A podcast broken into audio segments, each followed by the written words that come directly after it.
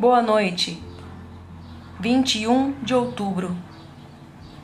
Por que estáis perturbados? E por que sobem dúvidas ao vosso coração? Lucas 24, 38. Por que, pois, dizes, ó Jacó, e falas, ó Israel? O meu caminho está encoberto ao Senhor, e o meu direito passa desapercebido ao meu Deus?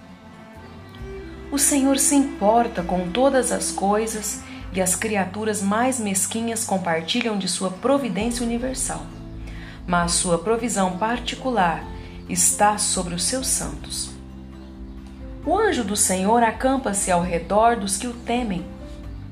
Precioso lhe é o sangue deles.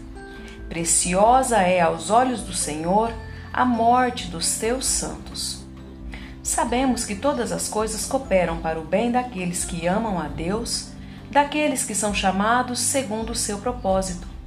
Seja encorajado e consolado pelo fato que, ainda que Ele seja o Salvador de todos os homens, Ele é, em especial, o Salvador daqueles que creem.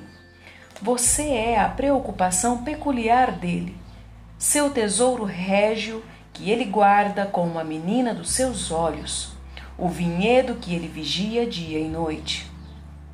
Até os cabelos todos da cabeça estão contados. Deixe que o pensamento de seu amor especial por você seja um analgésico espiritual, uma preciosa extinção de seu lamento. De maneira alguma te deixarei, nunca jamais te abandonarei Deus diz isso a você da mesma forma como dizia aos santos de antigamente.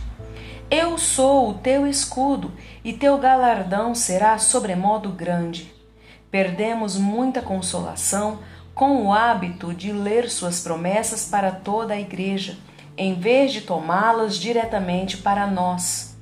Cristão, tome para si a palavra divina com fé pessoal, apoderando-se dela Pense em Jesus dizendo a você: Roguei por ti, para que a tua fé não desfaleça.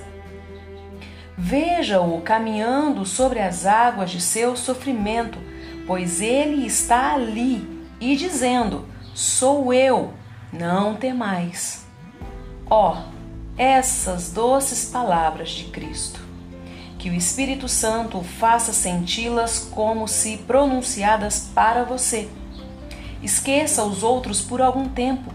Aceite a voz de Jesus como se dirigida a você e diga: Jesus sussurra consolação. Não posso recusá-la. Eu me assentarei sob sua sombra com grande deleite. Devocionais Charles Spurgeon